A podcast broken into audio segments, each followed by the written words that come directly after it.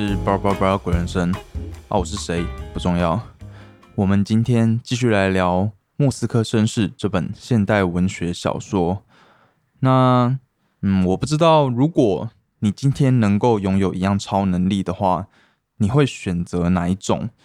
但我想，一定很多人都会选择想要隐形吧。所以这边作者他说。我们人们总是会对隐形充满了幻想。如果我们能够拥有隐形的话，就能够偷偷的从恶龙身边经过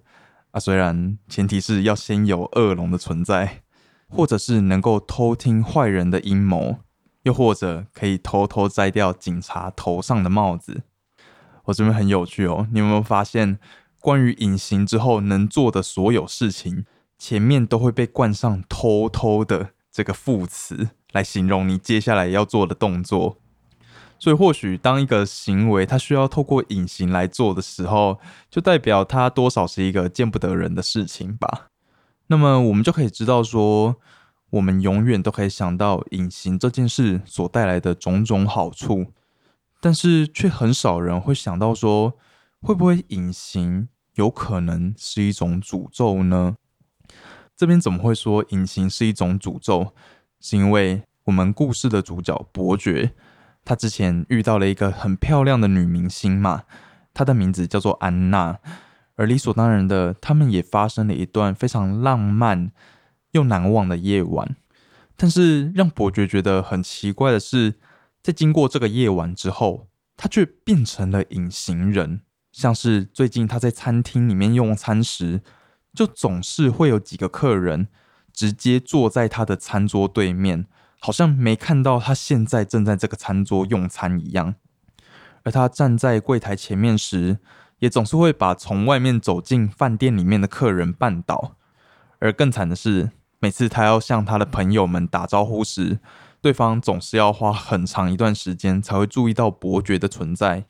以上种种状况让伯爵觉得。他真的是像是被安娜诅咒了一样，现在他变成了一个隐形人。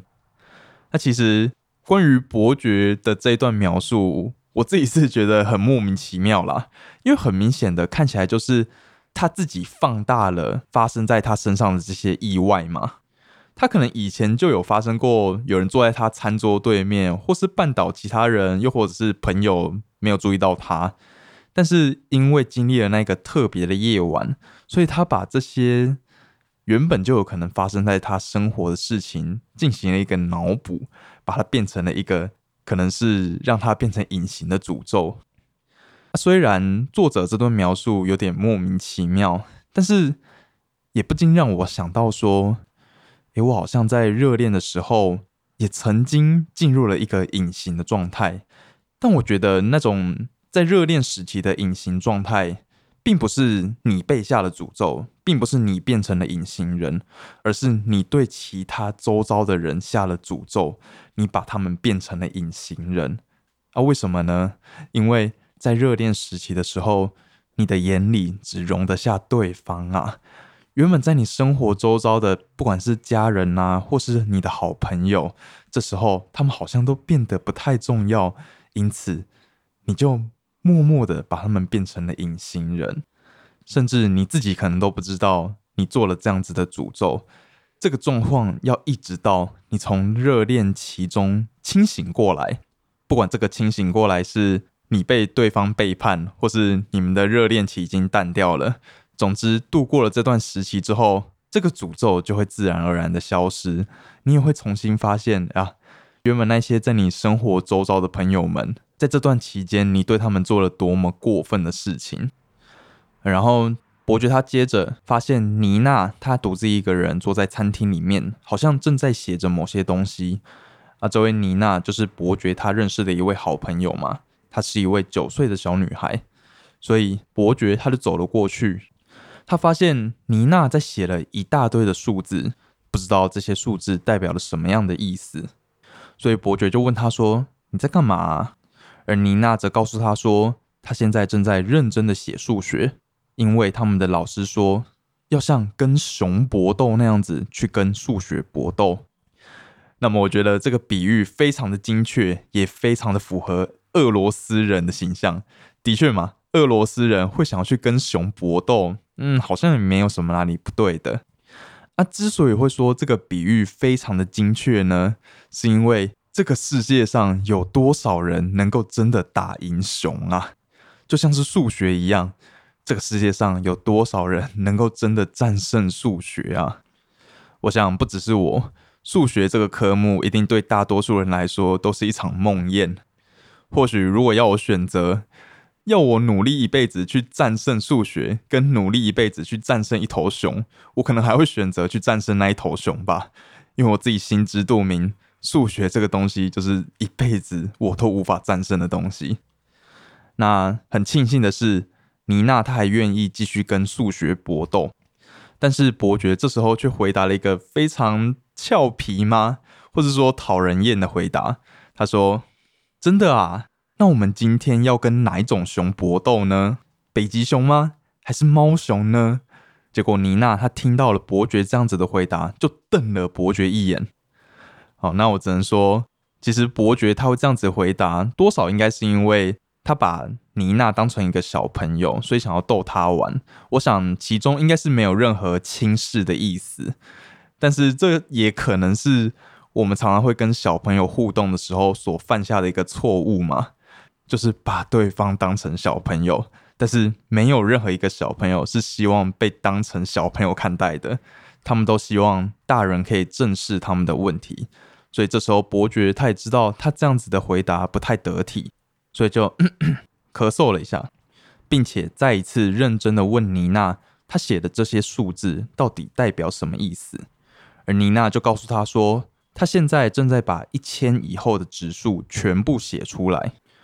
而伯爵他听到“全部”这两个字之后，就吓了一跳，因为“全部”到底是什么？永远不可能把全部的数字写出来啊！哎，其实比起“全部”这两个字，我自己反而是被妮娜她说她要把一千以后的指数写出来这件事给吓到，就是一千以后，哎，会不会太夸张了？我觉得光是要把一百以后的指数写出来就非常困难了，更何况是一千以后的。哎，也不要说一百以后的，我看要把一百以下的指数全部都正确的念出来，应该都有困难了吧？安妮娜她看到伯爵这样子惊讶的反应，她只是冷静的回答说：“我知道，这就像是薛西弗斯推石头一样，永远做不完。”而伯爵他听到妮娜这样子的回答，也不免在心中怀疑说：“嗯，这个九岁的小女孩是真的知道薛西弗斯的意义吗？”但是尽管如此，他心中还是对妮娜这样子的行为感到非常佩服的，因为他觉得只要是任何一个受过教育的人，对于其他人凭借着他们的好奇或是努力而进行的所有研究，不管这些研究到底是为了什么，我们都应该要给他应有的尊重。那我自己非常喜欢伯爵他后面讲这段话，而且。其实这边也可以看到，说伯爵后面做出的这个体悟，跟妮娜讲的学习佛斯的故事，多少是有呼应的。为什么呢？因为我们知道薛西佛斯的故事，就是他被众神惩罚，他必须要一直不断的把一颗石头推到山顶上，但是那颗石头之后就会呃再次的落下来，所以。他就只能一直不停的重复这个动作，把石头推上去，然后又跌回谷底，然后又推上去，又跌回谷底，这样子。所以这个故事也被形容成是一个徒劳无功的事情，永远没办法做完，而且也不知道其中的意义是什么。但是我们的人生不也是这样子吗？我们都是那一个不停推着石头的薛西佛斯，只是差别在于。有些人把石头推得很高很高，有些人把石头可能连推都没有推，还停留在原点。但是到最后，那些把石头推到很高很高的人，他们最后也没办法成功的把石头推过山顶啊，因为他们的生命终究还是有结束的那一天，石头终究还是会滚落到山底来。他这一生所做的事情，以客观角度来看，终究是没有意义的。以结果论来看，他跟那一个停留在原点、连推都没有推的人其实是一样的。但难道要因为这样子，我们就什么都不做，又或者是因为这样子，我们就要努力的推得比别人更高，然后瞧不起那些没办法推得比我们高的人吗？又或是我们要不停的羡慕那些把石头推得比我们高的人，然后在下面一直不断的受苦，一直折磨自己吗？绝对不应该是这样子嘛。所以伯爵他后面做出来的结论，可以说是为薛西佛斯推石头这个故事给出一个我自己蛮喜欢的想法，就是我们要对这些努力推石头的人们保有真诚的尊敬。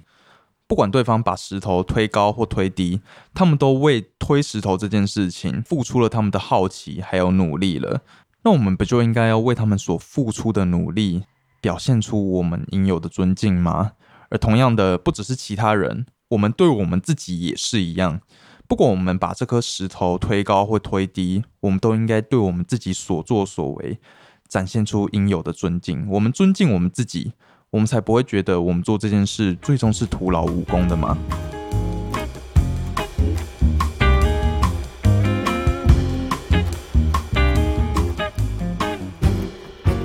伯爵他想着想着，忽然发现，哎，妮娜她写的数字好像有一个怪怪的。伯爵他指着这个数字一一七三，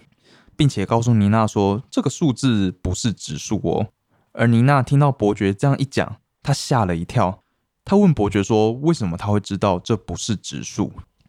而伯爵就跟他解释说：“如果一个数字它的每一个位数相加起来可以被三整除的话，那这个数它也可以被三整除。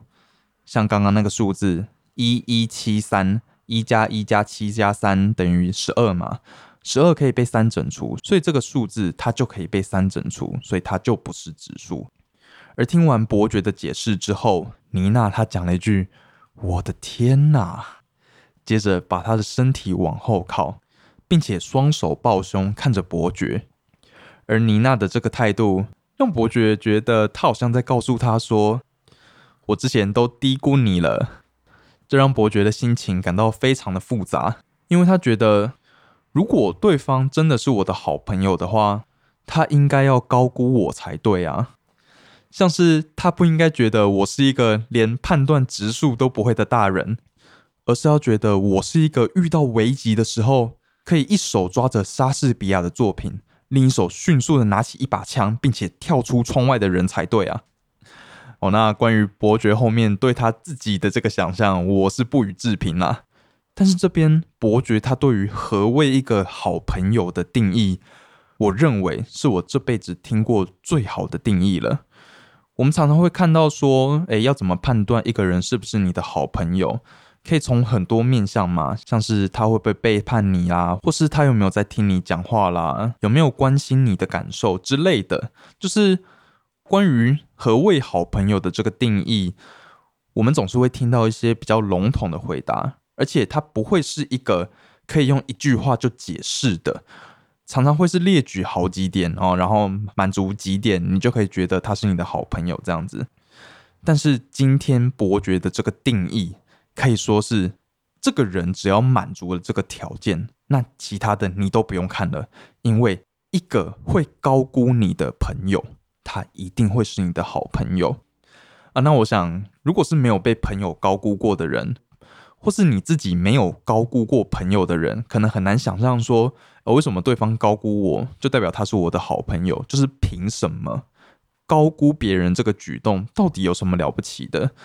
那我想，嗯，因为我自己啊，就有这样子的朋友，他总是会觉得我好像一直在看书，或是不停的精进自己，所以每次他跟我讲完话之后，他回去也会不停的看书，想要追上我的脚步。而很奇怪的是，我对他也有一样的想法。我总是觉得他不停的在精进自己，不停的在看书，甚至会让我觉得他工作之余的休闲时间全部都拿来精进自己，没有任何的懈怠。所以，同样的，我跟他聊天完之后，回到家的那段时间也是阅读量直接暴增，因为我不想要输给他。但其实我们两个都知道，对方实际上不可能像我们所想的那样子嘛？怎么可能有人可以一整天都？时时刻刻的要求自己，这样子的生活也太累了吧？但我们却会真心的认为对方就是这样子的人，我们非常的高估对方，也因为这个高估的举动，让我们自己的生活可以在与对方聊完天之后变得更好、更加精进，然后更加期待下一次的聊天，因为这样子的聊天，它就不是一个单纯消耗时间的行为了，而是一个可以反馈到我们自己身上的一种成长的感觉。那我想，这个就是，呃，我对于当你跟朋友双方都互相高估彼此的时候，会得到了一个良性正回馈。所以这就是朋友互相高估对方的好处。那至于为什么对方高估我们，就代表说他会是我们的好朋友呢？我想其实是，呃，你高估一个人的这个念头，其实是最困难的、最难发生的一个心情。尤其是对你最亲密的人，包括你的好朋友、你的家人、你的爱人，我们很少会真的去高估他们，因为我们跟他们太亲太亲了。所以在这样子比较亲密的关系之中，可以产生这种互相高估彼此的情绪是非常难得的，而且也往往是对方能够真的重视你，并且真的了解你，才会产生这样子的情绪。所以可以说，高估一个亲密友人的这个念头，它是建立在你对这个人的所有好印象、所有的了解之后才会有的一个举动。因此，我这边也真的是毫不保留的说，伯爵他对于朋友的这个定义，真的是我这辈子听过最好、最棒的了。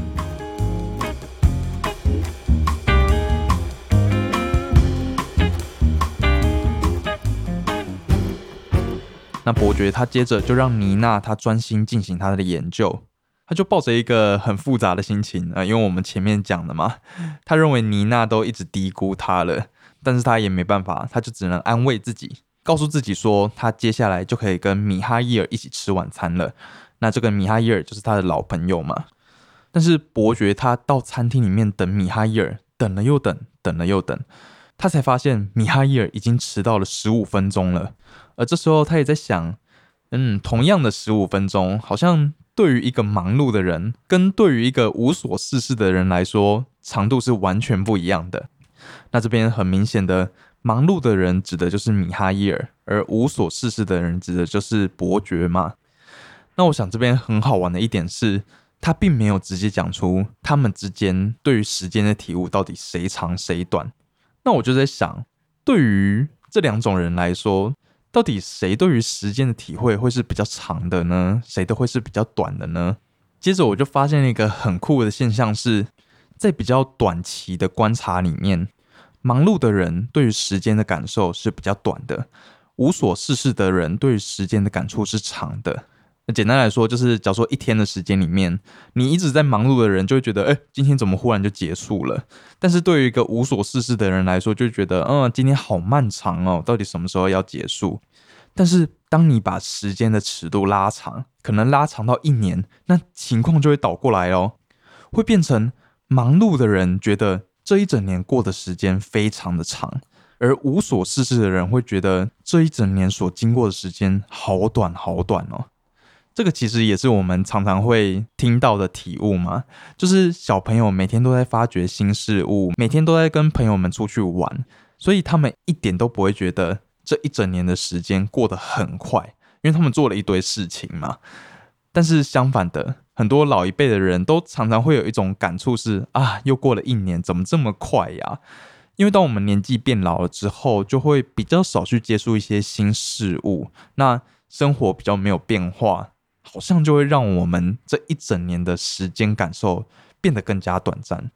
所以很有趣哈。忙碌的人还有无所事事的人，他们对于时间长度的感受其实也没有绝对值，而是要看你这个时间的尺度是短的还是长的。那在伯爵他想着这个无聊的事情时，有一个服务生他就走了过来，他递了一张纸条给伯爵，上面写的是。米哈伊尔向伯爵道歉说：“呃，因为他的女朋友凯特琳娜生病了，所以他无法前来跟伯爵吃晚餐。而伯爵这时候也很努力的想要掩饰自己失望的心情，但是餐厅的座位已经订好了嘛，所以他还是鼓起勇气，独自一个人前往餐厅用餐。